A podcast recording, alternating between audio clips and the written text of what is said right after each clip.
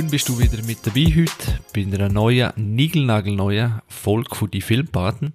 Wir sind heute nicht ganz vollzählig, aber gehen wir doch gerade mal Begrüßung durch, wer alles dabei ist. Heute zum einen haben wir der Dario aus Zürich, äh, oh, schau jetzt fast wieder gesagt, aus Winterthur. Hoi Dario. Hallo zusammen. Ah, Zürich, Winterthur. Ich gehe eben heute noch kurz auf Zürich und darum, weißt ist das schon, so, schon so im Kopf drin. Gell? Und der Adi aus Basel. Hoi Adi. Moin, moin. Eventuell schafft es der Faton heute auch noch kurz in die Sendung, wenn er pressiert. Und sonst ein ganz lieber Gruß an Faton, wenn das noch los ist. Und ja, schauen wir mal. Mein Name ist Chris, ich bin in daheim. Wie gesagt, die Filmpaten, wir diskutieren alles rund um Film und Serie und was es sonst so in der cineastischen Welt so zu berichten gibt. Wie geht's euch? Wie habt ihr's? Was habt ihr geschaut? Erzählen. Aber bitte immer einen noch. ja, ja.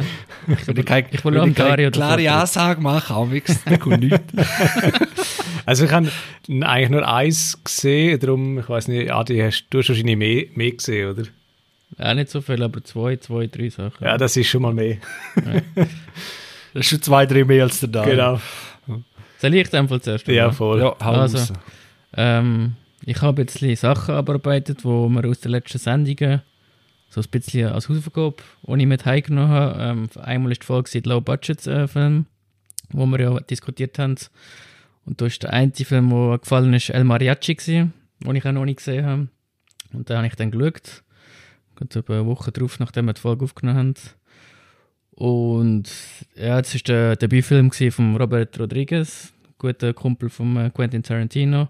Er war damals 23, gewesen, als er den Film in Mexiko gedreht hat. Und es geht um eine Mariachi, also eine, so eine äh, traditionelle Gitarrespielerin in Mexiko, die in ein Dorf hineinkommt und eigentlich Arbeit sucht. Aber dann äh, ähm, ist der Zufall, weil für einen, äh, mit einem Profi-Killer äh, verwechselt wird, der gerade Jagd macht auf einen, auf einen Drogenboss. Ja. Und dann äh, reitet er sich halt die eine Scheiße nach der anderen. Das ist eigentlich ja, eine Story, wie man es eigentlich schon mehrmals gesehen hat, glaube ich. Ähm, ich, er war ein sehr unterhaltsamer Film, gewesen, eben auch in Anbetracht, wie jung der damals war, der Robert Rodriguez, mit wie viel wenig Geld der Film gedreht worden ist. Aber wenn ich ihn jetzt vergleichen müsste mit äh, anderen Debütfilmen von den Coen-Brüdern, zum Beispiel Blood Simple oder äh, Reservoir Dogs von, von Tarantino natürlich, ähm, ja, ist das schon eine andere Liga von den, von den anderen Leuten. Und El Mariachi, ich weiß nicht, warum es jetzt so kult worden ist. Eben, es ist kurzweilig, so witzige Ideen noch drin, ich kann nicht alles auch zu ernst nehmen. Aber äh, ja, es ist kurzwillige 80-minütige Unterhaltung, aber mehr finde ich jetzt auch nicht, wieso das jetzt um so einen Kultstatus gekommen ist. Ja. Hat ja nachher noch zwei äh, Fortsetzungen gegeben, drauf eben Desperados, äh, Desperado und dann Once Upon a Time in Mexico. Und die habe ich beide jetzt eigentlich auch nicht so toll gefunden. Ja, ich müsste wieder mal schauen, es ist Ewigkeiten her, seit ich Desperado gesehen habe, habe ich glaube ich einmal gesehen dann nie mehr. Vielleicht habe ich das damals auch ein bisschen missverstanden, weil ich es zu ernst genommen habe. Obwohl, das jetzt einfach überhaupt nicht ernst nehmen, die Filme. Es ist interessant, wo du gesagt hast, eben wegen Debütfilm, äh, das vielleicht nicht ganz so hochstehend wie, wie von anderen Kultregisseuren oder so. Mhm. Nur gerade überlegt, wenn das auf Musik ummünzt ist, äh, oder überhaupt, wie sehr äh, intensiv oder kritisch man Film anschaut von von Regisseuren und zwar das Gesamtwerk. Wehe, es ist schon mal ein schlechter dabei. Mm. Und beim Musiker, ja gut, wer kennt es nicht früher ein Album gekauft, zwei gute Lieder, wenn es hochkommt und der Rest ist einfach, mm. ja, mhm. ist halt dabei gewesen. Und, und bei den Regisseuren oder überhaupt, wahrscheinlich auch bei den Schauspielern, wehe, es ist mal ein schlechter dabei, dann, ja, ist eigentlich noch, noch verrückt, dass man das so ein bisschen, ja, äh, schwerer gewichtet als glaube in der Musikindustrie. Aber ich glaube, früher war so die Sache, gewesen, eben, wo du das Album gekauft hast, dann, ja, eben, du bist halt irgendwie verpflichtet gewesen zu den Songs, die halt auf der CD drauf hast oder auf der Schallplatte oder so immer. Genau. Und ähm, dir ist fast nichts anderes übrig geblieben, als alles gut zu finden, was auf deren, ja, auf deren Ding halt ist, auf dem Tonträger. Und mhm. äh, vielleicht sind aus dem Grund dann auch gewisse Songs erst zu Klassikern geworden, weil es halt einfach wiederholt hast müssen hören und dann sind sie plötzlich gut gewesen, oder? Richtig. Aber ich bin auch wieder Schallplattenloser und habe viele äh, LPs gekauft und das ist ja das Schöne eben am, am Vinyl, dass du bist gezwungen, ein Album durchzuhören. Du kannst einfach mal skippen, einen Song, der dir nicht gefällt und eben durch ist einfach bewussteres reinhören und dann äh, lernst den Song auch viel mehr dann zu schätzen, wenn er mehrmals und mehrmals los ist, auch wenn er vielleicht nicht so gut ist, dann äh, das ist einfach, finde ich, das Schöne am Schallplatten hören. Anstatt bei der CD, wo einfach ähm, Skip drückst, das Lied, Aber, aber gibt es zum Beispiel, sorry, gibt es zum Beispiel einen Film, wo, ich bin gerade am überlegen, es gibt ja schon Filme, wo mit mehrmaligem Schauen besser werden oder man sogar am Anfang vielleicht nicht mögen hat und auf das Mal Natürlich gibt es das, ja. Mag man sie? Ich bin gerade am überlegen, fällt dir gerade etwas ein? Äh. Es gibt garantiert so Filme, das fällt mir gerade wieder nicht ein. Der Faton hat es ja genannt mit dem Steve Jobs, oder? Er hat doch auch am Anfang gesagt, ja, der ah, Film ja, genau. hat der Vollingen nicht so gut aufgefasst initial und dann nachher mit, weiß ich wie x-mal schauen, hat er es dann wie schätzen gelernt. Mhm. Bei mir ist ja der Dunkirk so ein Beispiel, wo mir jedes Mal irgendwie ein bisschen besser wird.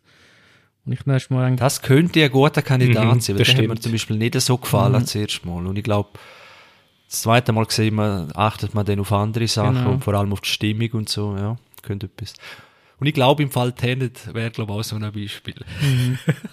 Aber sind wir wieder beim Thema. mein Hauptgegner ist ja nicht dabei mit Tenet. Ja, das ist fies. Faton, äh, ich wechsle das Thema, dann können wir zwei da wieder kaufen. Mhm. Äh, ja, sehr interessant. Äh, muss ich ich, ich finde Genres noch interessant, so dass, äh, das, ich weiß halt nicht, Neo-Western oder wie man das nennen will.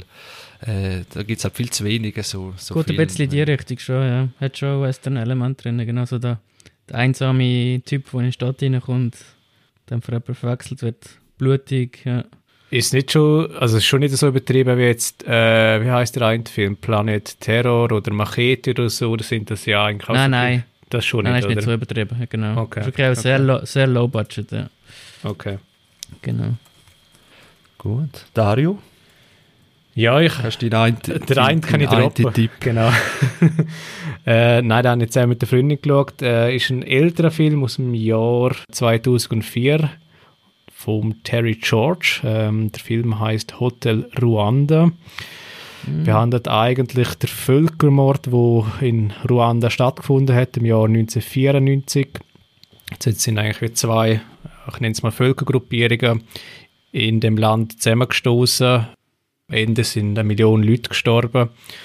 Und der Film dort eigentlich wird die wahre Geschichte abhandeln von Paul Ruse Sabagina wo ein Hotelmanager war und der hat in seinem Hotel dann effektiv über 1000 Leute, also genau sind es etwa 1200 Leute gewesen, hat dann äh, wie Unterstupf geboten und so vor einem sicheren Tod eigentlich gerettet, wo eigentlich wieder das Massaker oder der, der Bürgerkrieg im Gange war. Und ja, es ist wirklich ein sehr ein herzzerreißender Film, hat auch recht harte Szenen drin, auch recht, ja, halt auch ein schweres Thema, weil eben ja, weil es halt um Völkermord geht. Ähm, aber es ist eben der, der Hauptdarsteller, eben der, der Paul, der wird super verkörpert vom Don Cheadle. Ich glaube, das ist der Schauspieler, der der beste Kollege zwischenzeitlich ist vom Iron Man, ich glaube in Iron Man 3.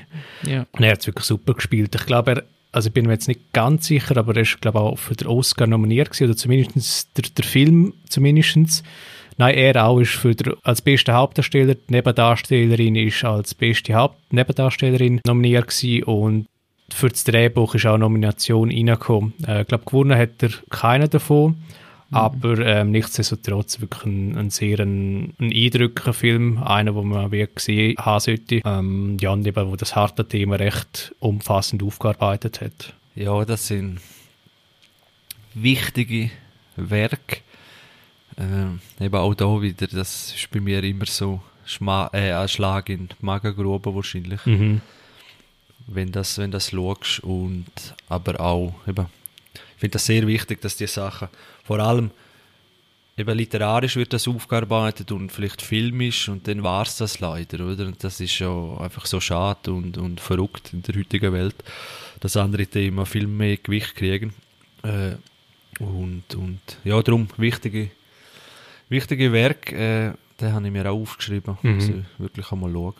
Ja, und es ist halt auch insbesondere wie eindrücklich, eben, weil du weißt, es ist irgendwie nicht mal weniger als 30 Jahre her und mhm. eben in dem einen Land sind einfach mal eine Million Menschen gestorben, schätzungsweise, mhm. oder? Und das, das kannst du in, in keine Relation setzen, oder? Du hast irgendwie den Holocaust, irgendwie, um, wo äh, extrem viele Millionen gestorben sind, dann hörst du eben jetzt vor weniger als 30 Jahren eine Million dort, dann im Vietnamkrieg und so. Also du hörst immer so Zahlen, und, aber du kannst es nie so einschätzen, weil es einfach eben so absurd hoch ist.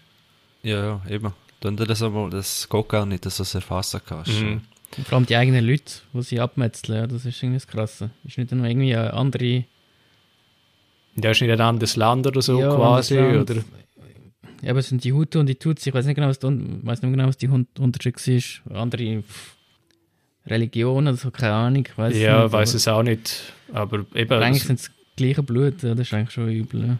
Ja, ja das stimmt. Und darum also sehr ein wichtiger Film, ja. Kommen noch irgendwelche äh, Verurteilungen oder Gerichtsprozesse oder irgend so etwas, kommt das auch vor? Ich glaube, es wird nur am Schluss angeschnitten. Also es gibt so einen, äh, einen General, der irgendwie recht durch den Film begleitet wird. Und der kämpft eigentlich die ganze Zeit darum, hey, ich bin ja nicht für den Völkermord zuständig oder ich bin, man kann mich für das nicht verantworten und wie es dann also kommt, ist er effektiv für das verantwortet worden. Und eben was dann dort die Wahrheit ist, das ist, kannst du am Schluss dann auch nicht mehr bestimmen. Aber es wird sicher so Leute haben, die eben entweder haben sie die Tat aktiv begangen oder sie haben aktiv weggeschaut von der Tat. Ich finde das krass, wenn äh, irgendein wie ist das Credo das Gleiche, ja, wenn äh, Verbrechen verübst mhm. und du bist alkoholisiert oder so, kriegst du ja Strafe. Milderung, ja. Äh, Milder, mhm. Milderung, weil, ja, Unzu, äh, Unzurechnungsfähigkeit und so weiter. Und das Gleiche kommt mir auch so vor bei den äh, ja, verrückten Verbrechen, wo eben so, so, so viele Menschen irgendwie das Leben verloren haben, wo einfach praktisch sozusagen wie nicht mehr einzelne Personen für verantwortlich gemacht werden. Zu Unrecht natürlich, oder? Mhm.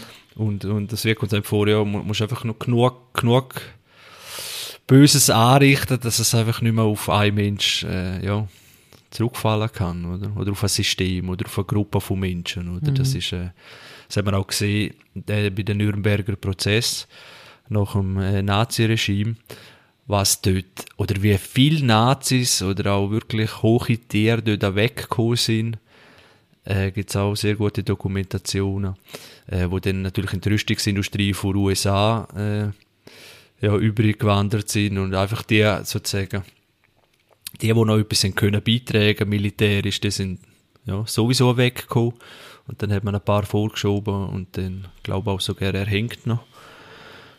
Und, äh, aber da, ja, das ist einfach so, das kommt mir alles so in den Sinn, wenn ich das so höre da, oder, mhm. äh, ist einfach verrückt, ja. Äh, hast du das gesehen, Adi? Ja, ja, damals schon, rausgekommen ist.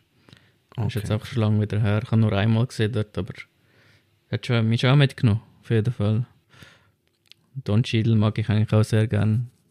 Ich sehe dem gern zu, ja. Okay, dann gehen wir mal weiter, wenn ihr sonst nicht mehr hin. Also, nicht mehr hin, der Adi hat nachher noch etwas, aber zu dem Thema. Mhm. Ich habe geschaut, endlich einmal, habe ich auch lange auf meiner To-Do gehabt. Äh, da wären wir auch beim Thema gewesen, glaube letztes Mal oder vorletztes Mal, wo wir mhm. unsere To-Do so ein bisschen gehen äh, Habe ich dort nicht aufgenommen gehabt, aber gleich auf meiner Liste, da ich ja so ein Chaos habe bei mir. Und das wäre Neon Genesis Evangelion. Das ist ein Anime Meilenstein von 1995. Eine Anime-Serie, eine Staffel, 26 Folgen. Und hat einiges im Genre ja, etabliert, kann man sagen. Es ist immer ein bisschen kontrovers, wie viel Einfluss und so weiter das hat, auch popkulturell. Äh, um es kurz bisschen einordnen, kann man sagen, dass zum Beispiel Pacific Rim sich dieser Vorlage bedient und es geht, geht um große Roboter, wo von Menschen gesteuert gegen sagen sie jetzt Aliens und so weiter kämpfen. Äh, oder einfach die, äh, Wesen von einer anderen Dimension. Bei Neon Genesis Evangelion sind es sogenannte Engel. Und wie auch der Name schon sagt, Genesis Evangelion und so, hat alles an ja, sozusagen biblische oder biblische Namensgebung. Oder? Es geht um Engel, um Offenbarung und Geheimorganisationen heißt Seele und eine andere heißt Hirn. und es ist alles so sehr äh, deutungsschwanger oder kann man sehr interpretieren. Darum hat es auch sehr eine philosophische Seite, das Ganze, wo man nachher dann noch weiternehmen kann, was es da eben bedeutet äh, für die eigenen Sünden der Menschheit, ob man da gerade steht oder ob man darum bestraft wird und der erste Engel, wo kommt, heißt auch Adam und grundsätzlich geht es darum, dass nach und nach immer andere Engel und das sind so riesige Kreaturen. Mal sind sie ganz klein, mal riesig und einfach ja, außerirdischer Art, kann man sagen. Und die Roboter, nenne ich sie jetzt einmal, äh, ja, kämpfen dann gegen die. Und auch dort ist wirklich sehr viel Anleihe an Pacific Rim, eben wie, dass sich Menschen, also dort sind es Kinder, dass sich die synchronisieren müssen dass das nicht so einfach ist, so einen Roboter zu steuern und, und, und. Und nach und nach kommen dann nochmal grosse Geheimnis auf die Schliche. Und das tun jetzt natürlich nicht spoilern. Ja, das habe ich mir einmal gegeben, weil das habe ich schon lange so auf meiner To-Do, aber nicht angegangen, weil es ein bisschen kontrovers ist. Es gibt nachher noch zwei, wenn ich mich nicht täusche, oder sogar drei Filme, weil das Ende von der ersten Staffel ist nicht so gut angekommen bei der allgemeinen Bevölkerung, sage ich, sag ich gerade so. also vor allem halt in Japan. Und dann haben sie noch einen Film draus gemacht und dann nochmal einen Film draus gemacht und ich glaube, es gibt sogar nochmal einen dritten, sie das ein bisschen versucht haben zum, ja, zum korrigieren. Also ist ein bisschen kontrovers dort, ich kann es nur empfehlen. Ich glaube, dir darüber ist auch noch gefallen. Es ist halt von 1995. Es entspricht auch nicht mehr ganz der heutigen Erzähl, Erzähltempo sozusagen. Ist halt auch ein bisschen ruhiger, bis dann wieder mal so ein Engel auftaucht. Äh, Film habe ich noch nicht gesehen. Muss ich noch schauen. Und ja, also ich habe noch geschaut, Pacific Rim, äh, was dort die Vorlage war. Äh, der äh, Sag schnell, der Regisseur. Guillermo del Toro. Danke vielmals. Genau, hat das ja, glaube ich, selber geschrieben. Äh, das, äh, das Drehbuch, zehnmal mit dem. Macht er häufig, ja. ja. Genau. Und es ist nicht so wirklich bekannt, äh, mhm. ja, dass sie jetzt auch gerade äh, direkt referenziert haben auf das, aber es sind so viele Parallelen. Also haben sie gar nicht darauf referenziert? Also Pacific Rim meinst Ja, nach Vorlage von Nein, ich habe kein offizielles Statement gefunden, okay. aber wenn er so darüber nachlässt, ist, äh, es muss Anleihen haben, weil es ist so viel ähnlich. Mhm. Ja. Äh, aber offizielles Statement oder so habe ich jetzt nicht. Ist ähnlich zu Attack on Titan. Das hast du, glaube du auch ein bisschen gesehen. Ja, das läuft auch noch weiter, das wäre auch noch auf der To-Do. äh, ich glaube noch Staffel am Laufen gerade. Äh, aber wie meinst du gleich? Einfach vom... Sei es vom visuellen Stil oder vom Erzählstil oder... Also ich glaube, Attack on Titan ist ja noch recht krasser noch und recht konsequenter. Ja, Attack on Titan ist natürlich neuer. Oder? Mhm. Das ist neu, das, das ist auch viel so in, in den neuen Animes wird etwa die, man hat es auch gesehen bei dem Dragon Ball Film und so weiter, 3D-Animationen eingesetzt, vermischt mit dem äh, klassischen Zeichenstil. Mhm. Und das ist bei Attack on Titan äh, auch sehr häufig der Fall. Und da bei Neon Genesis Evangelion weniger, was halt möglich war. Das ist einmal ein Unterschied halt von Machart. Und ja, so ist einfach noch kurz zum sagen, Neon Genesis Evangelion hat auch Ghibli Studios, haben glaube ich eine Folge produziert, haben auch dort äh, ein bisschen mitgewirkt bei gewissen Folgen. Es ist eh eigentlich das letzte sozusagen Werk von dem, jetzt weiß ich es gerade nicht, es heißt, von dem Animationsstudio in Japan, wo nach dem Bankrott war. Und das, ja, die Serie hat es dann sozusagen wieder rausgerissen. Also auch dort gibt es eine rechte Hintergrundstory. Und ja, äh, Attack on Titan kann ich eh empfehlen. Das ist auch so momentan, äh, also momentan jetzt schon ein paar Jahre ein rechter Hype im Anime-Genre. Mir gefällt es auch sehr gut. Grundsätzlich, was die Animes immer so verbindet, das gleiche bei Neon Genesis Evangelion, ist das riesige Geheimnis. Woher kommen die Engel? Bei Tech und Titan ist, woher kommen die Titanen, wo alle Menschen einfach ja, alle fressen und vernichten. Und das große Geheimnis spinnt sich halt über alle Episoden. Oder? Und ein paar regt das auf, warum halt, ja, und dann kommen halt die zwischenmenschlichen Sachen immer. es ist halt auch so, weil du kannst das halt nicht so lang stricken oder so, so viele Staffeln füllen, nur mit dem Geheimnis, wo man einfach nicht auf die Schliche kommt, oder?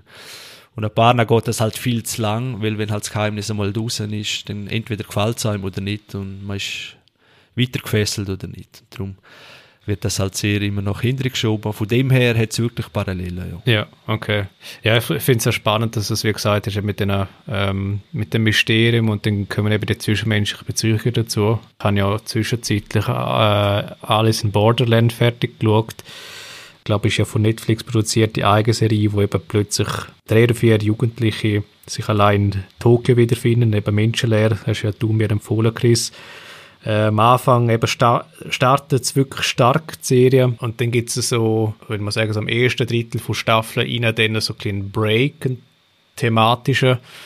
Und ja, dann, äh, wie soll ich sagen, nimmt einfach so der Spannungsbogen rapide ab. Es wird dann eben recht gestreckt irgendwie und am Schluss, ja, es verkommt ein bisschen zur Parodie, was irgendwie schade ist, eben weil die Ausg Ausgangsidee wäre also so cool gewesen. Es wäre so eine interessante Idee und ja, sie tun es mit, wie mit dem falschen Element unterlegen und versuchen zu strecken, statt irgendwie einfach ja, das Mysterium irgendwie andersdeutig aus, ja, auszuarbeiten und zu finden. Das ist irgendwie recht schade. Ja, schon bei der zweiten Folge habe ich das, äh, äh, gerade so, ja, das denke ich so oft, oder ist irgendwelch, irgendein so ein Weltuntergangsszenario oder eben verdammter Komet fliegt auf die Erde zu und dann haben sie noch, ja, wir müssen aber noch das Vater komplexe Problem lösen und die Beziehung töten und das, also, weißt du, so Zeug, wo du denkst, hey, ja, mhm. das ist jetzt echt nicht mehr gerade auf der Prioritätliste zuoberst. Oder, wie es eben die Filmemacher wahrscheinlich denken, dass genau das dann das Wichtigste ist, oder? Ja, ja, es ist halt... Es ist, was es Irgendwas ist. wir meinen es halt immer noch, ich muss schnell die Brücke noch ganz kurz schlagen zu Tenet, weil ich etwas Neues gesehen habe. Ich weiß, es ist gefährlich, fahrt nicht dabei, vielleicht kommt er gerade noch. Jetzt gehört er. Er hat vielleicht irgendeine Störung in der Matrix gerade bemerkt und kommt jetzt nicht. äh, und zwar auch, ich glaube, es ist auch von Wolfgang Schmidt, hat er auch noch eine Rezession sozusagen zu Tenet gemacht. Und ich muss sagen, wenn du es so anschaust, dass, weil ich ja oder wie auch jetzt, tun wir viel ein bisschen darüber in Anführungszeichen motzen, dass eben das Zwischenmenschliche viel, viel äh, stark gewichtet wird, auch beim zweiten Godzilla-Film, wo mich das überhaupt nicht mhm. interessiert, mhm. oder, was jetzt die da genau hin, sondern will einfach Monster sehen, die sich auf die Nase geben. Und Tenet tut eigentlich genau das voll beliefern. Mhm, richtig. Es tut, oder, null Zwischenmenschliches geht, oder, sogar, es wird alles rausgenommen, was raus so, Hintergrundgeschichten oder irgendwas, warum ist er böse, warum ist er lieb, warum ist er überhaupt dabei und so weiter. Sogar die Nema, oder? Der Protagonist und so weiter. Eigentlich ist es einfach auf 100% aufskaliert und man hat es aber nachher kritisiert als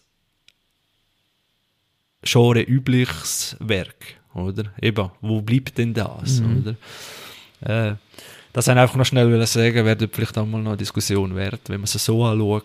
Äh, ja, hm. hat Tenet dort das so versucht. Entschuldigt nicht alles in meinen Augen, aber es ist wirklich interessant, wenn man es mal so anschaut. Oder? Ja, das ist allgemein ein interessanter Film zu beobachten, wie sich der über die Jahre entwickelt, finde ich. Hm. Ja, eben, das ist jetzt auch gerade nach dem Film, ja, genau. ist mir das nicht so aufgefallen. Natürlich komische Namen und so weiter, aber ja, mal schauen, wie das im Jahr dann sein wird. Mhm. Gut, Adi? Ja, ich habe nach der letzten Folge, ähm, wo wir die Watchlist diskutiert haben, hast du noch gefragt am Schluss, Chris, was wir als nächstes eigentlich vorhaben zum Schauen. Dann habe ich gesagt, äh, The King of Comedy von Martin Scorsese. Und da habe ich dann auch geschaut, ähm, mit Robert De Niro in der Hauptrolle. Ähm, da geht es um der Mann, der heißt Rupert Pupkin, der eigentlich ein erfolgloser Comedian ist und wo ums Verrecken einfach bekannt werden und so von sich überzeugt ist, dass er eben von sich sagt, er wird der nächste King of Comedy. Und durch einen, äh, einen Trick ähm, kommt er ins Gespräch mit einem sehr bekannten TV-Showmaster, dort in der Stadt, wo er lebt. Und äh, kriegt so einen halben Fuß in die Tür rein, dass er mal sich halt vorstellen und so seine Gags ähm, vorspielen, vorzeigen, damit er vielleicht mal in der Hauptshow auftreten bei dem. Und ähm, der belagert dann ab dann permanent das Studiogebäude von dem TV-Showmaster und versucht, also Druck aufbauen, ist so überzeugt von sich, eben, er lässt einfach nicht mehr locker, ja, bis, er, bis er endlich mal in der TV-Show auftreten bis er dann zu äh, ganz drastischen Massnahmen greift. Und es ist eigentlich eine Satire, eine sehr schwarze Komödie. Manchmal wird es wirklich auch als Komödie äh, beschrieben, was für mich überhaupt nicht der Fall ist. Das ist wahrscheinlich auch so ein Grund, wieso ich den Film noch nie gesehen habe oder nie, mich nie dafür interessiert habe. Ich habe gedacht, okay, eine Komödie, Robert De Niro noch wirklich auch sehr jung war, hat mich jetzt nicht so interessiert, aber es ist überhaupt keine Komödie in meiner Sicht. Es ist eben sehr eine dunkle, schwarze Satire. Eben, wie, wie, wie verzweifelt der Mann ist, der ums Verrecken bekannt werden will, wo, sich so überzeugt ist, obwohl er eigentlich nicht auch wirklich lustig ist. Ähm, und dann ist die Sache mit dem Joker noch, das ist unfassbar. Ich weiß ich, ich habe es glaube ich damals schon mal irgendwann gelesen, gehabt, aber das ist eine frappante Parallelen zwischen Joker mit dem Joaquin Phoenix und dem King of Comedy. Also eigentlich hättest du zuerst King of Comedy gesehen und dann gehst du Joker schauen und dann ist der Geist von dem Rupert Pupkin ist permanent da. Das ist einfach, das sind die gleichen Persönlichkeiten, die machen den gleichen Weg, sind gleich verzweifelt. Es ist frappant gewesen, einfach unglaublich, äh, wie sehr der Film Joker von dem Film beeinflusst worden ist. Also wie voraus der wieder mal war, der Martin Scorsese in seiner Zeit was der, der auch, alles macht, Robert äh, De Niro in der Rolle, das ist unglaublich. Ja. Also, ist mir in den Laden runtergefallen. Ja. Mir ist das irgendwie... Darum spielt er bei Joker ja auch mit, genau bei dieser Szene dort, oder? Ist ja das ist jetzt witzig, eben der, der, der Robert De Niro in dem Film King of the Comedy eben verehrt den TV-Showmaster und beim Joker ist dann der Joaquin Phoenix verehrt er auch den TV-Showmaster, der dann Robert De Niro ist, genau. Das ist einfach so viele Sachen, die genau gleich sind, das ist unglaublich. Also es ist mir nicht bewusst dass es so, so so dermaßen frappant, äh, frappante Ähnlichkeit hat zwischen den beiden Filmen. Und es ist wirklich ein sehr, sehr guter Film, der King of Comedy. Also ich kann es nur empfehlen. Es ist, ja, eben Zeit voraus wieder mal gewesen. Und auch ist noch witzig, dass der, der Jerry Lewis, der eigentlich wirklich der King of Comedy war in den 60er Jahren, wieder der TV-Showmaster spielt. ja, das ist wirklich sehr, sehr empfehlenswerter Film. Hast du ihn gesehen, Dario? Nein, ich kann, ich glaube, irgendwie entfernt im Hinterkopf abgespeichert gehabt, dass es eben die Parallelen gibt zu Joker. Ist mir aber nicht bewusst gewesen, dass eben dort der Robert De Niro mitspielt und dass er eben schon so alt ist. Äh, also der ist eben fast 40-jährig, der Film, King of Comedy. Der ist von 1982, ja. Ja, und das ist ja schon, das ist ja heftig, das ist ja, er ist wirklich der Zeit voraus gewesen. Weil das ist ja vor allem damals wahrscheinlich ein umso grösseres Tabuthema als heute. Ja. Die, die mentale Gesundheit davon, ja. Richtig, ja. Es ist wirklich ey, unglaublich, wenn man sich ein Selbstgespräch mit sich führt, wie man sich vorstellt, wie das Publikum lacht über seinen Witz und also, unglaublich, unglaublich. Also er hätte am Schluss auch können der Joker werden Ja, ja. Aber äh, es ist dann eher so eine, ich, ja, ein versöhnlicheres Ende, so ähm, wie bei anderen Filmen bei Martin Scorsese, habe ich auch noch witzig gefunden. Es gibt einen Film, wo das Ende fast gleich ist wie jetzt bei diesem Film. Also ein sehr bekannter Film von. Ich will es jetzt auch nicht spoilern. Aber äh, ein typisches Martin Scorsese-Ende, ja. wo man schon bei anderen Filmen auch gesehen hat. Wo auch wieder passt. Ja. Ja. Interessant, interessant. Ja, Joker sagen ja vor allem Taxi Driver gemischt mit King of Comedy. Ja. Äh, so, so ist er eigentlich beschrieben worden. Und ich glaube, der trifft sehr gut, obwohl ich jetzt eben äh, King of Comedy noch nicht gesehen habe. Mm. Ja, tun wir auf die Liste, würde ich sagen. Ich muss da gerade einmal den Kugelschreiber so. mal schauen, wo ich den Zettel den her noch. Ich finde es einfach auch noch, speziell, weil es ist schon ein Film, wo Martin Scorsese seine Filmografie, das ist ein Film, wo gerne mal so ein bisschen einfach untergeht. Wo du denkst, ja, den stelle ich jetzt mal ein bisschen hinten an. Aber wohl, ist wirklich sehr hohe Kunst, der Film, finde ich auch. Muss man schon eine Chance geben. Und du wirst dann auch belohnt dafür. Ja. Ja, das sind so für mich die sicheren Banken. Da haben wir auch schon drüber mm. geredet. Sozusagen, hey, wenn du wirklich einen guten Film brauchst, also ich glaube, Joes ist sehr klein, dass man dann sagt, boah, was für ein Grütze. Was für ein Schund habe ich da geschaut. Mhm. Oder von dem her sind das so die sicheren Inseln, wo man kann drauf, Richtig. drauf herfliegen, wenn man es braucht. Dario, hast du auch noch mal etwas? Äh, ja, ich habe noch etwas angefangen, aber ich glaube, das ist dann schon die Überleitung ins, ins nächste, den nächsten Teil. Gut, dann sage ich noch kurz, Hausradi, du hast nachher noch mal etwas. Äh, zwar Göttibob bei mir gewesen, haben zwar schon einen Check geschrieben, gehabt, äh, Jurassic Park geschaut. Göttibob ist 10. Oh, nein, 13. ja, ich habe ein bisschen gespult mit der, mit der, mit der schlimmen Sache. So, jetzt kommt das FBI und nimmt mich mit. Ich habe den 9 im Kino gesehen. Ab wann ist der freigegeben? Ja, ich bin eben nicht sicher. Ich glaube FSK 13. Das ist noch 12. 12, 12. okay. Und das ist, aber FSK ist doch Deutschland. Das ist oder? Deutschland. Ich glaube, die ist sind freiwillig. doch Freiwillige Selbstkontrolle. Ja, vor allem mit einem Erwachsenen darfst du ja, Ja, ja. allein, allein wäre ja, aber gleich so, oder? Dann denkst du ja, ein bisschen, ein bisschen schaut man den. Mhm. Äh, aber wenn der Radio den mit 9 gesehen hat, dann ist das ja. Ist auch gut rausgekommen. Mhm, aber einigermaßen. Und ja, nur weil du den als Lieblingsfilm gehabt hast, Dario, habe ich gedacht, jetzt erwähnen auch nochmal, und weil wir ihn gerade gesehen haben, weil mir ist aufgefallen, also ist immer noch Top-Film, wirklich kann man nichts sagen, nach wie vor begeistert. Was mir aber aufgefallen ist, wie viel in dem Film erklärt wird. Das ist eigentlich eine einzig große, lange Flipchart-Präsentation. Es wird wirklich immer wieder, und als Kind nimmt man das gar nicht auf. Das habe ich am Göttibub gemerkt, oder wird, das, das interessiert, da willst du Dinos sehen, die, die Kämpfe oder was auch immer. Und, und eben, dass wir Froschstehen an Zeug und Sachen, wie sie das überhaupt die Dinos entwickelt haben. Dann wird bei den Eiern nochmal alles erklärt im Labor und dann nachher nochmal. Und wenn's, wenn das Computerproblem auftritt, wird nochmal alles erklärt. Und es ist einfach wirklich, das, es sind keine Fragen, keine Fragen sind eigentlich offen, obwohl ich noch weiss, als Kind habe ich nichts von dem recht, ja, da gewusst irgendwie vom Mucke in Bernstein fertig und der Rest hat mich auch nicht interessiert. Aber wie viel in dem Film erklärt wird, ich glaube, bei neuen Filmen kommt dir das nicht mehr gut an, dass wirklich so viel statt zeigt, äh, statt zeigt wirklich erklärt wird. Macht es den Film nicht clever? Wir haben es ja vor äh, vom Thema gehabt, ähm, was willst du quasi sehen vom Monster und was ist die Balance zu dem, was du zeigst für den zwischenmenschlichen Konflikt? Ist es nicht einer von den wenigen Filme, wo, die, wo das Gleichgewicht recht gut herbekommt? Also du siehst genug Dinos und du siehst gerade so viel von den Menschen im Zusammenhang mit den, mit den Dinos, dass es dir nicht irgendwie auf den Sack geht. Ja gut, vor, vor, vor Mischung vom Anteil her schon. Mhm. Vor allem machen sie es am Anfang gut. Äh, ganz am Anfang muss da, ich weiß gar nicht mehr, Velociraptor oder so in ein Gehege Ja. tun. Mhm. Oder ganz am Anfang siehst du nur so Skiwerfer und dann siehst du wie losmäßig oder übel. Du siehst da nur, nur Bäume hin und her Mhm. äh, wedeln und denkst, boah, was kommt da für ein Monster oder Zeug oder auch nachher, wo es, äh, ich glaube auch die Velociraptoren wieder füttern mit dieser Kuh. Mhm.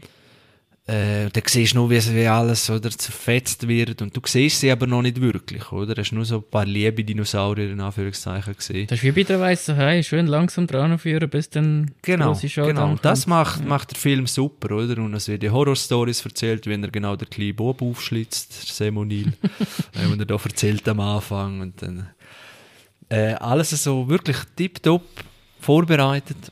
Aber eben, alles wird erklärt, oder? Das ist mir einfach aufgefallen jetzt, wenn er so... Und es ist nicht negativ gemeint. Vor allem, es ist, es ist ja der Klassiker, äh, das schadet dem überhaupt nicht. Aber einfach denken, wenn jetzt ein neuer Film so viel erklärt, das ist halt viel ein Kriterium, wo man dann sagt, ja, eben, show it, don't tell it, oder? Und ja, das ist mir einfach aufgefallen. Und CGI ist immer, also ich muss so sagen, CGI ist, ist mir auch aufgefallen, ist nicht gut, dort wo es rein aus dem Computer kommt und überall, wo es eben Mechatronik Mhm. sind oder die Dinge, sieht es halt, ja, Richtig. aus wie, wie, wie heutzutage fast, oder? Aber eben so der Brachiosaurus am Anfang oder so, da Mhm. siehst du dann halt schon Das Alter halt. das Alter ein bisschen. Aber, äh, und die Filmmusik einfach, äh, kriege ich immer noch hin, äh, Hühnerhaut, muss ich sagen. Wenn schön die Filmmusik anfängt und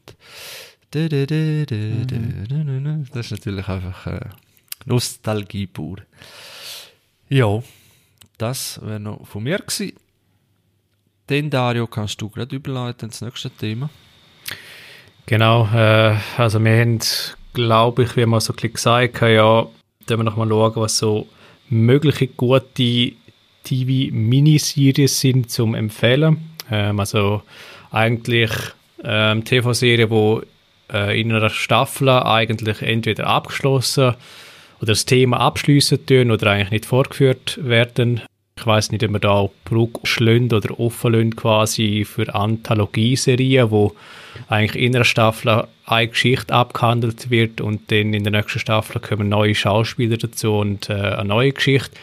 Das können wir vielleicht noch, noch offen lassen. Okay, super. Aber ich fange mit einem sehr guten Vertreter auf vom Bereich TV-Miniserie. Ist wiederum eine HBO-Produktion.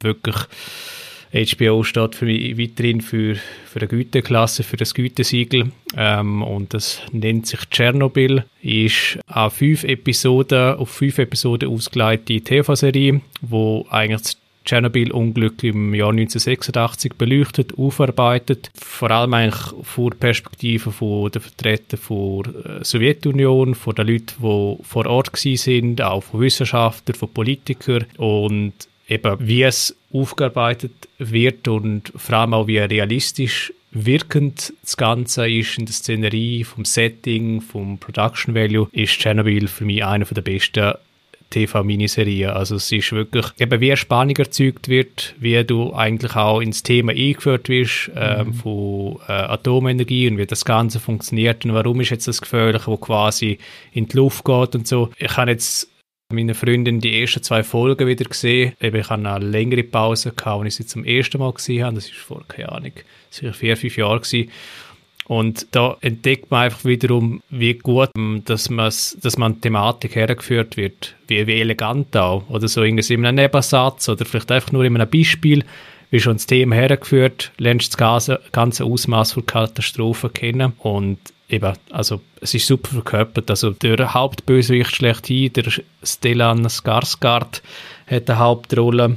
Ähm, der Jared Harris, der eigentlich ähm, die Hauptrolle spielt, wo eigentlich der Wissenschaftler spielt auch vor Ort, wie muss schauen, dass möglichst wenig ähm, passiert, quasi Umweltschäden passieren an der Bevölkerung. Der spielt dann auch bei äh, Mad Men mit. Ähm, dort ist ich auch sehr cool als Schauspieler. Also von mir auch dort ein rechter Favorit. Und dann spielt noch Emily Watson mit, auch in der Hauptrolle. Ist auch eher eine bekanntere äh, Schauspielerin, die ähm, ja, super Film abgeliefert hat, zum Beispiel bei Roter Drache, Hannibal-Film. Ja, und es ist einfach so, die Schauspielerische ähm, liefert eine Hammerleistung ab in einem super gemachten Setting. Äh, ich nehme an, ihr habt es auch gesehen, oder? Definitiv, ja. Ich komme ja das ist auch so, äh, so eine wichtige Insel, wo ich nicht einmal drauf schwimme. äh, ja, das ist auch das ist so gehypt worden äh, dass ich es noch nicht angeschaut habe, weil dann ich noch keine einzige negative Stimme gehört, äh, was natürlich super ist und die gebe ich mir sicher auch noch. Ja. Ich komme komm ja jetzt aus der Chemie-Ecke, aber bin auch gelernter Chemie- und Pharmatechnologe und absolute Wahnsinnsserie. Also sowas für interessant. Auch schon die erste Folge, ich glaube, es gehen keine, keine fünf Minuten und du bist mit drinnen in diesem Albtraum. Das ist so unglaublich realistisch inszeniert, das haut die einfach aus den Socken raus. Das ist, der Felder fast war. Also mehr, die Freundin auch, wir sind einfach baff gewesen. Die, die und ich frage mich, ja, wirklich, wie sie es gemacht haben zum Teil. Also, ähm, wie haben sie das gemacht? Weißt du, irgendwie so, so die Inner, Innenräume und so mhm. und, und ja, also ich frage mich wirklich, wie sie das gemacht haben, weil zum Teil wirkt es recht echt. Also, ja, extrem. Ja, das Making-of sehr spannend. Extrem. So. Ich habe dann was gelesen, dass ähm, äh, der Osten, also die Russen oder Ukrainer, sind auch so begeistert von dieser Serie, dass sie jetzt vorgehen, sie wollen das selber auch aufarbeiten mit, einer, mit einem Film oder irgendeiner Serie, weil sie gefunden haben, das ist wirklich so gut, aber es kann eigentlich nicht sein, dass damit damit so was Gutes machen, aber die Katastrophe, die bei uns passiert ist. Äh, ich weiß nicht, ob es da noch was kommt, weil äh, kannst ja fast nur noch verlieren, habe ich das Gefühl, weil die, aber die Vorlage jetzt so gut war. Ich bin mal gespannt, was da kommt. Ja. Also wirklich sensationell. Das ist eine der wenigen Serien, die mir eine 10 bekommen hat auf IMDb. Also sowas von einer klaren 10. Das ist unglaublich gut. Ich habe nur noch gesehen, dass der, der Creator, das ist der Craig Mason, der macht auch The Last of Us Serie. Ist auch dabei. Also kann man ah, sich wirklich? freuen. Ja. Okay. Genau das habe ich im Hinterkopf noch gehabt. Ich nicht gewusst, welche, welche Serie. Ja ja, hoffen wir. Gut, Last of Us, das ist glaube ich auch der Vater noch so drin, gell? Ja, im Spiel einfach. Ja, genau, ja. Vom Spiel, mhm. äh, ja, habe ich halt nicht gespielt, darum, ja, mal schauen, aber bin gespannt, mhm. was das denn gibt. Ja, dann ist jetzt die Hype-Schraube noch ein bisschen Jo. mehr angedreht worden. Gut, Unglaublich gut. Boah. Kann man es auch nochmal schauen? Also kann man. Natürlich kann man, aber meinen ihr, ist es dann immer noch spannender rein von den Bildern und so weiter? Ja, äh, es hat wirklich, ähm, also eben, du, Adi, ich glaube, du verstehst so, es gibt so gewisse Szenen, ähm, ja, irgendwie so zu kritischen, wie soll ich sagen, Zeitpunkte innerhalb von einer Folge und dann denkst du einfach, hey, shit, wie geht jetzt das aus? Und dann will ich einfach unbedingt die nächste Folge sehen, weil, es einfach, die Spannung ist dann so hoch drüber und du weißt, es ist das Gefährlichste um dich herum, oder? Es geht um, ja, um Atomenergie und eben um einen Reaktor, ja. der irgendwie offen ist und, und du, du weißt, die, und die Gefahr, die wird so super inszeniert. Ähm, vielleicht das will ich noch hervorheben. Ähm, die Gefahr wird super hervorgehoben mit, oder es gibt so Szenen von, ähm, aus dem Spital und so und, und ähm, wie die Leute eigentlich normal weiterleben tun und, und du weißt eigentlich, die Leute werden bis auf weiteres nicht evakuiert. Und im Gegenzug wird es kontrastiert mit Szenen, wo eigentlich die Leute, die unmittelbar eigentlich im Kontakt damit gestanden sind, einfach die übelsten Leiden äh, erleiden tun. Und, und du weißt einfach noch, was auf die Leute zukommt. Und das ist eigentlich das Harte daran. Äh, Und eben, sie tun es mit, mit Bildern unterlegen, sie tun es mit auch so, auch mit harmlosen, scheinbar harmlosen Einstellungen untermalen. So mit quasi eben mit dem, äh, mit der Esche, die runterkommt, und mit dem Regen und so. Und äh, im Nachhinein hat man dann gewusst, hey, das ist eigentlich das Gefährlichste in dem Moment oder etwas vom Gefährlichsten. Und das wird auch so beiläufig eingespielt und sie sind sich dieser Gefahr eigentlich gar nicht bewusst gewesen. Und das ist wie so das Erschreckende umso mehr noch dran gewesen. Und der Feuerwehr, der als erstes zu dem Schauplatz ankommt, hat da hat's einfach Bilder, Szenen, die sich einfach reinbrennen bei mir, die sind einfach jetzt noch präsent, ja. Und sagt, oh, was liegt da rum? Oh, die haben Feuer löschen, gemütlich, alles wird ja abgespielt. Das ist einfach ja Kacke am Dampfen hoch 10, das ist übel, richtig übel. Und es gibt wirklich so, ich würde mal sagen, ja, sicher vier, also fast in jeder Folge hast du ein oder mindestens zwei Szenen, wo du x-mal schauen kannst, weil es einfach so, weil es einfach so dramaturgisch so super inszeniert sind. Dann sollte eigentlich Nachfolger den äh, Fukushima sein. Ja, vielleicht, man weiß es nicht. Ich glaube, das könnte man ähnlich spannend inszenieren, was auch dort alles ja. zuerst äh, offiziell, inoffiziell bekannt worden ist, dann immer größere Ausmaße und so weiter. Äh, also ich glaube, das sind ähnliche Skandale noch unter der Decke, wo man dort so könnte aufzeigen. Ich mache zuerst schnell weiter mit dem Pondo von Net- Netflix, wo für mich die beste Miniserie ist, was eigentlich geht auf Netflix. Und das ist When They See Us von der Ava DuVernay. Ähm, ich glaube von, dann ist es, äh, von 2019 ist es genau, ist auch eine wahre Geschichte, wo 1989 ein paar Jugendliche fälschlicherweise für eine brutale Attacke im Central Park ähm, verurteilt worden sind, an einem Mord sogar. Und dann äh, hat die Öffentlichkeit auf die Buben eingeprügelt. Der Donald Trump damals sogar noch als, als Riesenwichs hat gesagt, ja, an, dem, diesen Jugendlichen muss man ein Exempel statuieren. Und die sind dann alle in den Knast gekommen, misshandelt worden. Also ganz übelste äh, Ungerechtigkeit in der Justiz dort in Amerika, eben Rassismus hoch 10. Und das nimmt ja dermaßen mit, die Serie. Das ist unfassbar äh, brutal, äh, herzzerreißend.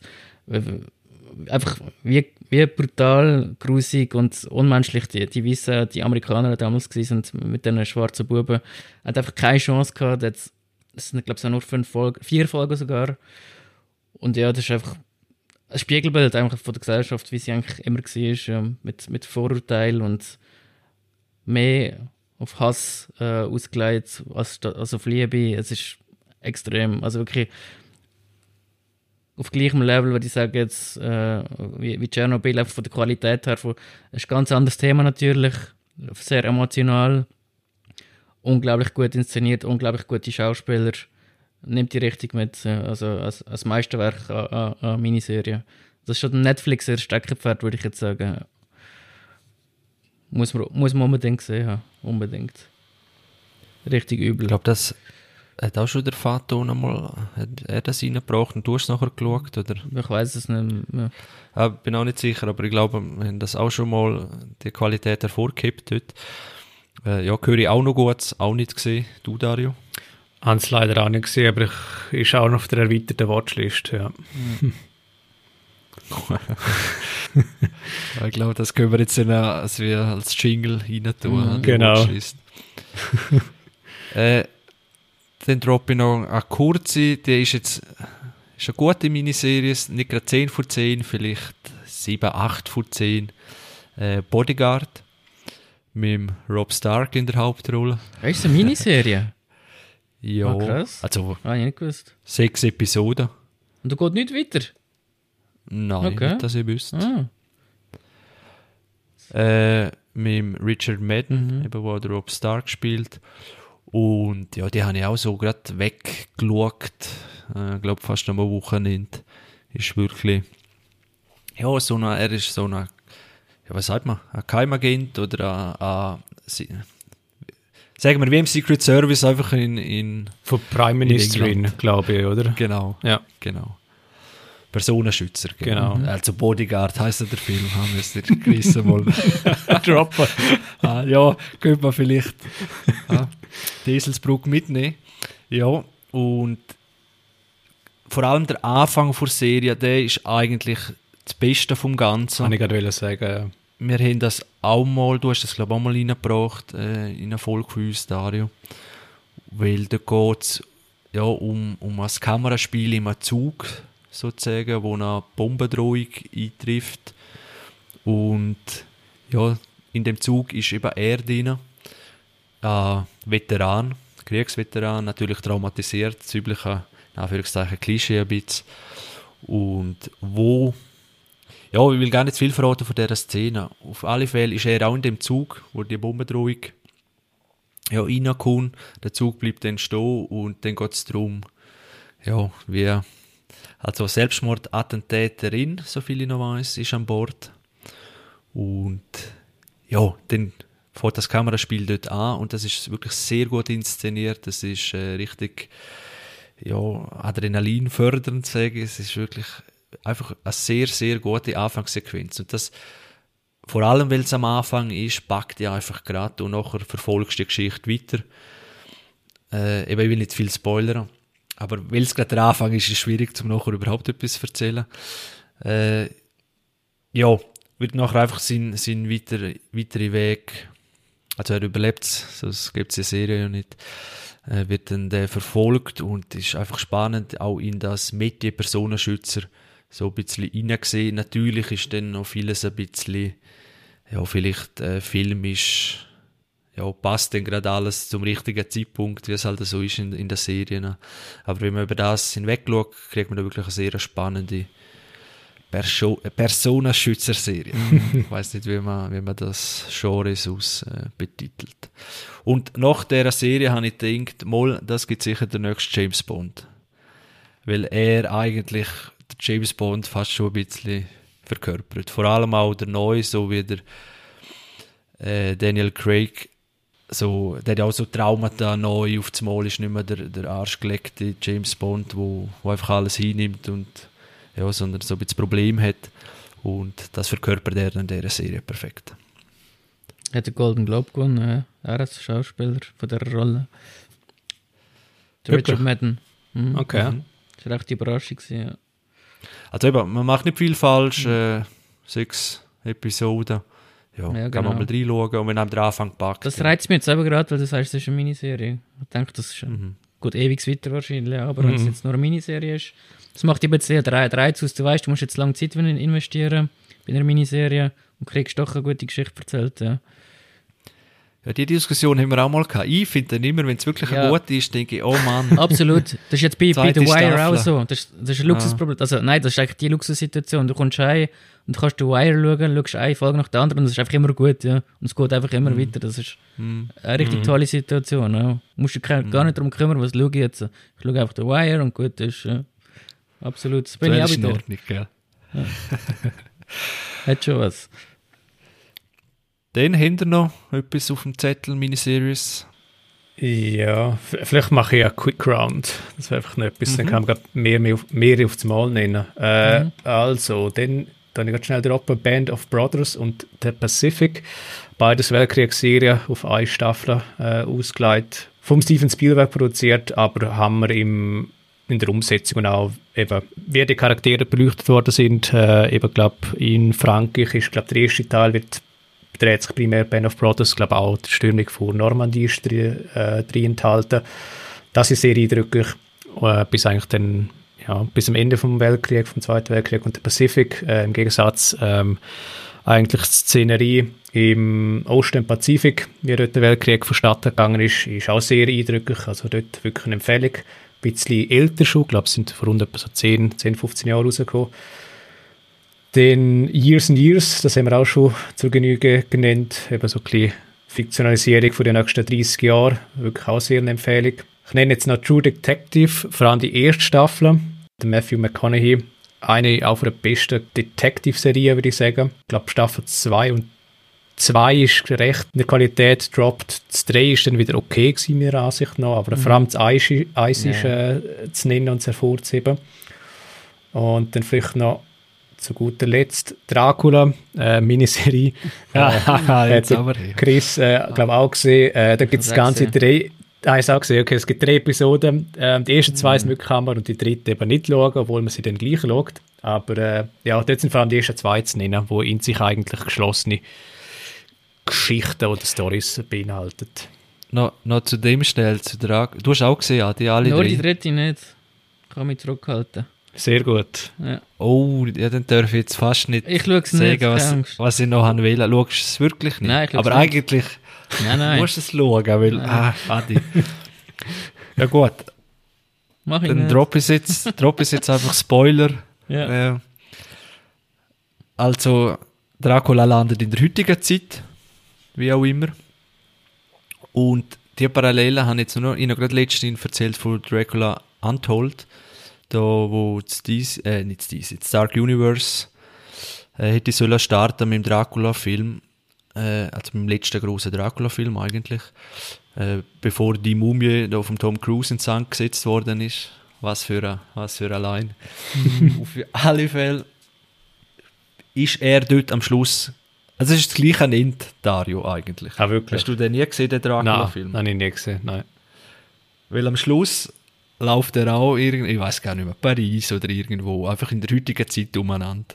Oder? Und dann habe ich gerade gedacht, äh, das ist ja genau das gleiche Ende, sozusagen, wie von dieser Miniserie. Das ist auch jetzt das logische Ende, oder? Entweder kriegt der Dracula am Pfahl ins Herz hineingerammt und er stirbt, oder er überlebt halt und irgendwann äh, wacht er in der äh, modernen Zeit auf. Ich glaube, etwas anderes gibt es für nicht. Also es wäre spannender, wenn es wie, keine Ahnung, ich sage jetzt etwas, äh, in der Steinzeit starten würde und er wäre der Dracula und dann geht es irgendwie weiter. Oder es würde irgendwie zu der Römerzeit irgendwie aufkommen.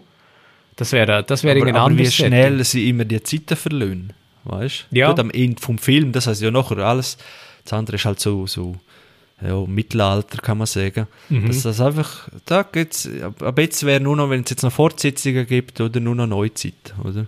Oder machst du ein Äh, Prequel? Ja. ja, ist alles schon erzählt, was willst du Prequel? Er ist noch nicht Dracula gewesen, ist zum Dracula geworden und am Schluss ist er in Paris oder wo auch immer. London wahrscheinlich. Ja, äh, ist mir jetzt nur gerade aufgefallen, eigentlich enden die fast immer ähnlich. Obwohl die alten Dracula-Filme, die habe ich nicht gesehen. Hat die jemand gesehen von euch? Die? Nein. Dem Gary Oldman einfach habe ich. Ja. Okay. Ja gut, der von Leslie Nielsen habe ich gesehen. Den habe ich auch gesehen. aber der ist glaube ich nicht ganz... Tot aber glücklich, oder wie heißt er? Stimmt, genau. ja, irgend so, ich weiß gar nicht. Ja, der ist Aber äh, ja, das ist für mich der alte Dracula. Mhm. Hei, hei, hei. Äh, ich habe noch etwas zu ergänzen, ganz kurz. Eine Miniseries könnte man, könnte der eine oder andere auch interessieren, ist The End of the Fucking World. Mhm. Äh, wer das gesehen hat, geht um zwei Jugendliche. Einer haltet sich selber für einen Psychopath und so völlig emotionslos, kann man sagen, halt, wenn man so Psychopathen charakterisiert. Und trifft dann auf eine Jugendliche, wo daheim Problem hat und die treffen sich und brennen dann sozusagen durch. Ist es so ja, Coming of Age mäßig, so einfach zwei Jugendliche, wo durchbrennen und wilder Shit erleben, ja. Ist aber nicht ganz so actionreich taktet, also ist wirklich sehr ruhig eigentlich, abgesehen von gewissen Szenen. Aber äh, ist wirklich eine erfrischende Serie gewesen, wo, wo sonst auch nicht so eben nur so auf zwei, zwei Personen fokussiert ist. Normal dann sind es dann schnell wieder Familien oder Clans oder was weiß ich. Und das hat mir noch wirklich gut gefallen. Gibt zwei Staffeln. Also mal reinschauen, wer das interessiert. Ist jetzt auch, sage ich, ein 7 von 10. Aber einzigartig in der, eben, ich wüsste jetzt nicht gerade vergleichbare Serie, wo einfach so ein bisschen mit dieser Thematik, äh, ja, so sind es halt eben Detektive, Bodyguards, Superhelden, was weiß ich. Ja, hat noch einer irgendetwas? Ich hatte nur noch mittelmäßige und die ist eigentlich nicht zu empfehlen. Ja. Ich könnte vielleicht noch einen mitgeben. Also, den habe ich gerade kürzlich auf die Watchlist gesetzt. Äh, das ist der Young Pope, ähm, wo der, ha der, Hauptdarsteller ist Jude Law, ähm, wo, glaube der erste amerikanische Papst in der Geschichte verkörpert dort und sich scheinbar auch Hammer, also von den Kritikern äh, super äh, ausgezeichnet worden, auch wiederum HBO-Serie.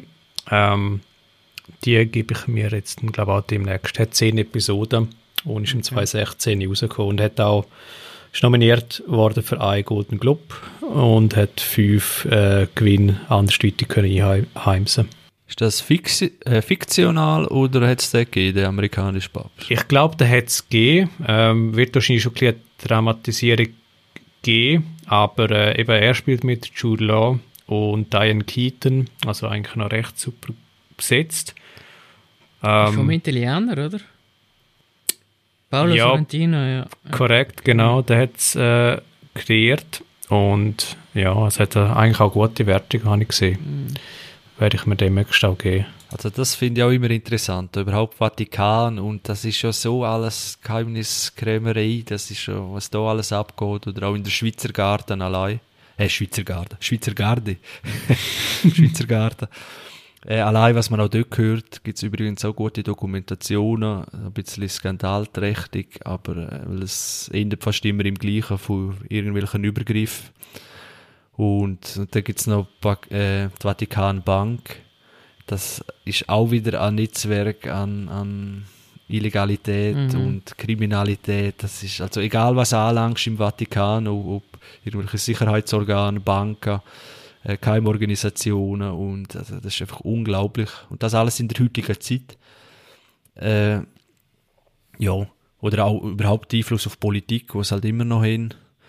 Äh, ja, bis dort, wo wir jetzt hocken, Basel, Winterthur, Chur. Äh, ja, das ist einfach verrückt, wie weit die Macht immer noch, ja, immer noch um ist, obwohl eigentlich in dieser aufgeklärten Zeit, äh, die Macht ist zwar am Bröckeln, aber äh, ja, die haben so viele Immobilien, so viele Länder, dass äh, dann machen sie dann einfach was anderes. Hm. Äh, also von mir aus könnte es da viel mehr so Serien geben, äh, wo das ein bisschen beleuchten, weil eben was immer so aus die Illuminaten oder irgendwas von Dan Brown. Oder es hat doch der gegeben vom... Das überspitzt, oder? Vom, äh, wie heißt der, Anthony Hopkins. Äh, ah, das ist zwar, glaube ich, ein Film, The Two Popes. Der ist aber nicht so gut. Ja, ich habe ihn noch recht okay in ja, Erinnerung. Ist okay, also, ja. ist okay. Aber ist es ein Film oder eine Serie? Ist ein Film. Netflix ist ein Film, gell? Ja, ja. ja, stimmt. Und fiktional, oder? Rennt sich ja nicht so... Nein, ist nicht fiktional. Gut, mit, Geschichte gut schon, habe ich gemeint. Okay. Die gibt es schon, der, ist ja der Ratzinger ja, genau, der ja. ja. aber die, das, das hat nie so stattgefunden. Okay, gut. Gut. Also was ich weiß, ja, das ist äh, einfach zwar äh, das Ausgangsszenario ist sozusagen wie echt, aber was nachher ist, äh, ja. Okay. Allein, dass es zwei Päpste sozusagen gehen kann, ha? ich weiß ja nicht. ja, es gibt auch zwei Botschafter. Ja. ja. also, ja, kurz zum Droppen ist vielleicht keine Miniserie, ihr kennt es alle, Black Mirror könnte man, weil es einfach doch. geschlossen oder Stimmt. Ja. Vor allem die erste Staffel oder so, äh, ist einfach immer noch genial. Mhm. Nimmt auch ein bisschen ab gegen Schluss. Ich glaube, die allerletzte Episode habe ich gar nicht mehr gesehen. Die sind noch nicht so gut gewesen. Ja. Die sind nicht so gut im Vergleich zum Anfang. Ja. Irgendwann sind dann die Ideen vielleicht doch ein bisschen ausgegangen. Aber wer es noch nicht kennt, äh, ja, dystopische Science Fiction in der heutigen Zeit, so wie kann man es benennen. Äh, erschreckend real obwohl es sehr skurril ist. Äh, also hoffen wir, das trifft alles nicht ein, obwohl einiges schon getroffen ist. Ist jetzt nicht gerade Äh, eine ja, gute wenn- Laune-Sendung. Also wenn du auf gute Laune aus bist nach diesen Folgen, ist nicht der Fall dort. Ja. Ist Nein, eher umgekehrt, ja.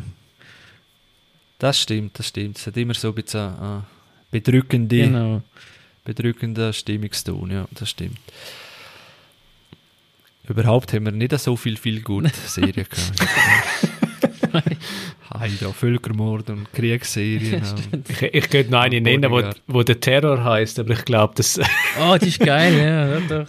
Die erste ist vielleicht geil. die, die erste Staffel. Genau, die können wir noch nennen. Spielt A, stimmt, dort spielt aber der Hauptdarsteller mit von Tschernobyl. Äh, Jared das Harris. ist Sicher eine. Liebeskomödie. Ja. Nein. Äh, Ja, Lebenskomödie in der Antarktis mit Monster, aber Das wäre was für dich, Chris. Ja. Du bist doch auf Kannibalismus scharf. das ist ja. Wieso wissen die jetzt, was ich nachher zu Mittag esse? Ein an die Zacke. Ist ja verrückt. Sind da schon Kameras von Black Mirror das so installiert? So, jetzt schließt sich der Kreis. Dann wäre es gewesen für die Erfolg. Danke euch vielmals für das Zuhören. Folgt uns auf Facebook, auf Instagram oder auf Twitter. Und unterstützen, auf, unterstützen uns auf steady.com, wenn ich es noch sagen kann. Danke vielmals fürs Zuhören. Bleiben gesund, schauen Serien und Filme. Bis bald. Ciao miteinander. Tschüss, zusammen. Ciao zusammen.